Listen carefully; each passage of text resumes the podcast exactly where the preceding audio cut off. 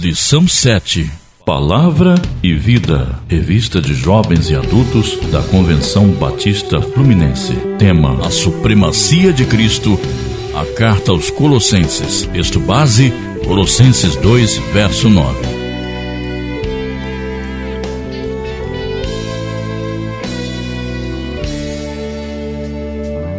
Introdução A cidade de Colossos ficava no vale do rio Lico, na parte sul da antiga Frígia, que se localizava na oeste da Turquia atual.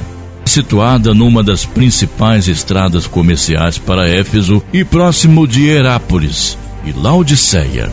Capítulo 4, verso 13. Quando Paulo escreveu a carta, a cidade estava em decadência e continuou assim até que um terremoto provocou a sua destruição. Paulo escreve quando Epáfras o procurou em Roma, na prisão, relatando que a igreja crescia, mas também sofria ameaças contra as doutrinas da fé, como o gnosticismo da cultura grega e a influência do pensamento judaizante, o que ele procurou combater com veemência.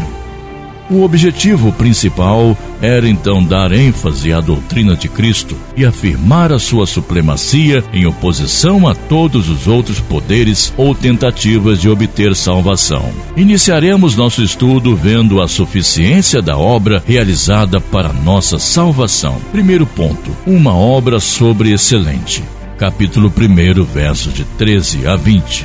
Uma das formas do apóstolo Paulo apresentar a preeminência de Cristo aos Colossenses foi mostrando a obra que Jesus realizou, colocando-nos assim participantes da herança dos santos na luz, argumento apresentado por ele no capítulo 1, verso 12. Que obra foi essa? No verso 13, ele usa a palavra libertou, que significa resgatou. Jesus, portanto, suportou o desprezo e a morte para nos libertar da morte e da perdição eterna. Mas também diz no texto que ele nos transportou. Imagine alguém sendo libertado de um campo de concentração e transportado para um abrigo em um local de liberdade. Assim também nós fomos libertos do controle das trevas, mas não simplesmente deixados em qualquer lugar. Não, nós fomos transportados para um lugar excelente, o reino do Filho do seu amor, onde a lei que impera é o amor. O amor de Deus para conosco em nos dar abundância de vida e amor de cada crente em fazer espontaneamente a vontade do Pai. Paulo ainda sustenta que nós temos a redenção. Capítulo 1, verso 14. Pois a salvação se compara à condição do escravo que está sob o domínio de uma tirania cruel, Satanás, e nada pode fazer para conquistar sua liberdade. Mas Cristo nos redime e nos torna livres o preço que ele pagou foi o seu próprio sangue, e toda a nossa dívida pecaminosa foi parar lá na cruz do Calvário. Mas por que Jesus pode realizar tão eficiente obra? Porque é o Filho de Deus. Ao fixar o olhar nele, podemos perceber que o Deus invisível se torna visível. Capítulo 1, versos de 1 a 15. Deus se revelou a si mesmo em Cristo, uma vez que toda a plenitude de Deus habita nele. Capítulo 1, versos 19 e 2, verso 9, corporalmente. Jesus é a imagem do Deus invisível. Em relação ao universo, ele é Senhor. Quando Paulo afirma que ele é o primogênito de toda a criação, significa que ele fora criado primeiro, pois já tinha mostrado que ele é o Criador. Verso 16. Mas sim, que ele é o herdeiro a quem pertence toda a autoridade. Jesus é o Senhor do universo, como está escrito. Nele foram criadas todas as coisas. Tudo foi criado por ele e para ele. Ele é antes de todas as coisas. Nele tudo subsiste. Capítulo 1, versos 16 a 17. Não é exceção. Tudo, nos céus, sobre a terra e debaixo da terra, visíveis e invisíveis, pois Cristo tem a prerrogativa de ser o Salvador. Por isso, ele é o cabeça do corpo da igreja. Capítulo 1, verso 18. Aquele que governa uma vez que é soberano. A razão dessa autoridade é que ele é o princípio e primogênito dos mortos. A nova criação tem origem nele, pois ele é o primogênito dentre os mortos, pois foi o primeiro a ressuscitar e assim mostrou seu poder pela morte. Segundo ponto: falsas doutrinas que roubam a liberdade. Capítulo 2, versos 16 a 23. Havia entre os colossenses um anseio por crescimento espiritual. E muitos estavam enveredando por caminhos das falsas doutrinas, sendo iludidos por elas. Assim, hoje, o que para muitos é indício de novidade espiritual e religiosidade, não passa de um retorno a práticas antigas do ser humano em criar sua própria salvação. Paulo resume bem esse problema dizendo: as quais têm, na verdade, alguma aparência de sabedoria, em devoção voluntária, humildade e em disciplina do corpo, mas não são de valor algum, senão para a satisfação da carne. Capítulo 2, verso 23. Da mesma forma que Paulo observou muitos cristãos de Colossos enfraquecendo na fé e buscando doutrinas esquisitas, assim é ainda hoje. Vejamos quais foram as advertências. A. Legalismo. A primeira advertência foi quanto ao perigo do legalismo que está presente desde sempre no cotidiano humano, pois a religião das realizações próprias. Veja que Paulo diz: Portanto, ninguém vos julgue pelo comer ou pelo beber, ou por causa dos dias de festa ou da lua nova capítulo 2, verso 16. O cristão não deve preocupar-se por ser julgado pelos outros. Pela lei judaica, comida e bebida relaciona-se ao Antigo Testamento sobre animais impuros para que o povo de Israel não se contaminasse com outras nações ao redor. Mas, agora, isso já tinha sido superado e a igreja de Colossos estava sob a nova aliança em Cristo e não mais a antiga. É bom lembrar que tudo que faz mal ao nosso corpo deve ser repelido, pois o corpo é o templo do Espírito Santo. Além disso, ensina Paulo que qualquer coisa que escandalizar o meu irmão deve ser reavaliado. 1 Coríntios 8, verso 13. Para Paulo, todas essas obrigações do Antigo Testamento eram sombra das coisas que haviam de vir. Capítulo 2, verso 17. B. Misticismo. A segunda advertência de Paulo é que não deixem que ninguém se faça de árbitro para desqualificar vocês, com pretexto de humildade, culto de anjos, baseando-se em visões. Estão cheios de orgulho, sem motivo algum na sua mente carnal. Capítulo 2, verso 18. Algumas pessoas não se preocupavam com a experiência emocional e sensitiva particular.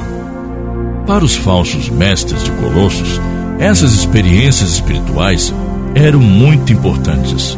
Assim, hoje, precisa-se tomar muito cuidado com certas influências que subvertem o fato de que a razão e a fé precisam caminhar juntas. Os falsos mestres, com pretexto de humildade, estavam ensinando o culto aos anjos baseado em visões. O que é isso?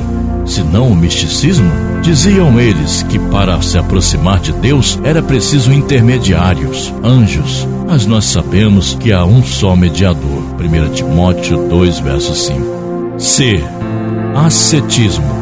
Na terceira advertência de Paulo, explica alguns costumes que estavam surgindo na igreja, como não manuseies, não proves, não toques.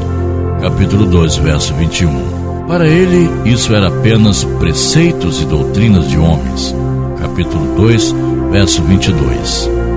Esses preceitos eram comuns entre os adeptos da filosofia helenista, que praticavam o ascetismo, onde o corpo humano e tudo que é material era desprezado e as sensações deviam suplantar o material, indicando que o espírito estava se fortalecendo.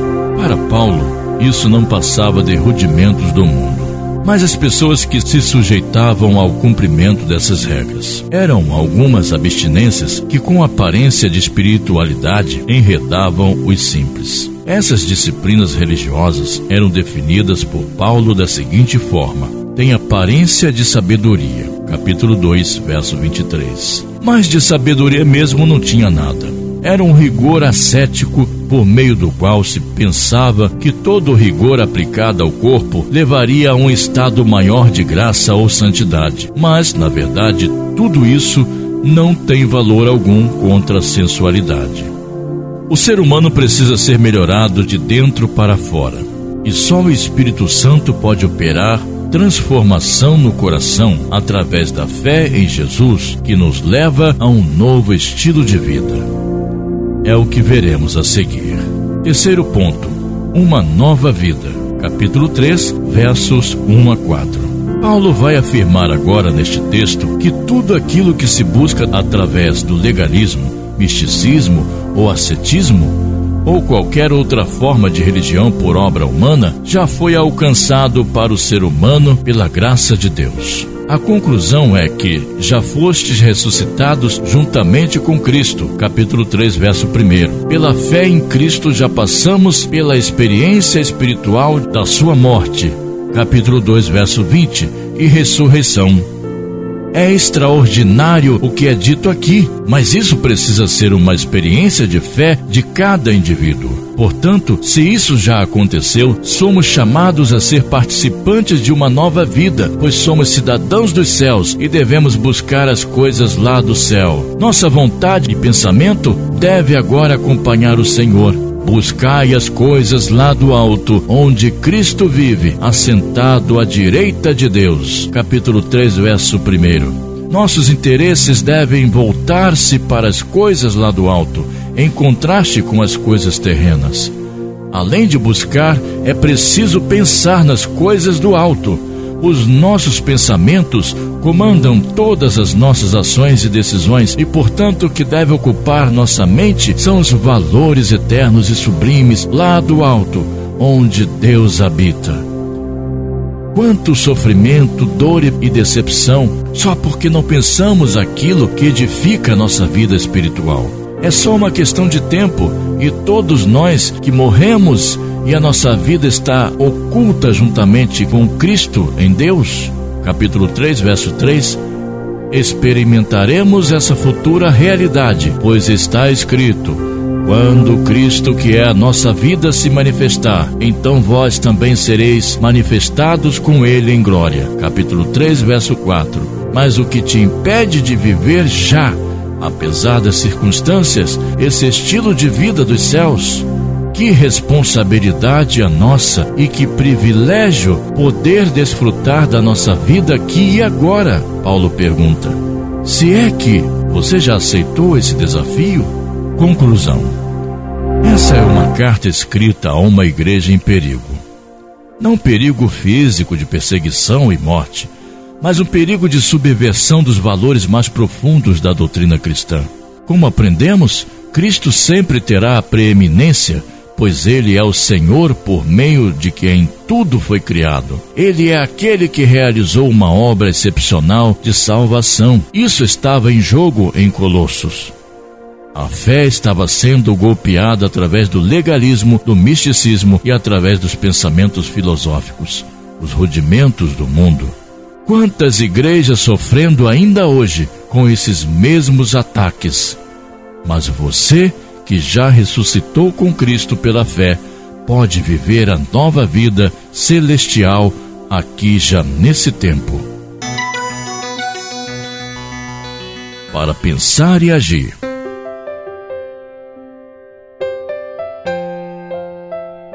Entendemos que Cristo tem a preeminência sobre o universo e sobre a igreja. A sua obra foi sobre excelente pois nos libertou da escravidão e nos transportou do império das trevas para o reino do Filho do seu amor. Já agradeceu a Deus por tamanha bênção hoje? Falsas doutrinas como legalismo, misticismos e vãs filosofias querem roubar a nossa liberdade. Não deixe julgar pelos outros e não procure retornar a esses rudimentos, que são aparentes obras de salvação própria. Temos uma nova vida em Cristo. Tudo aquilo que se busca através das obras de salvação, Cristo já nos outorgou, se é que com Ele morremos e ressuscitamos.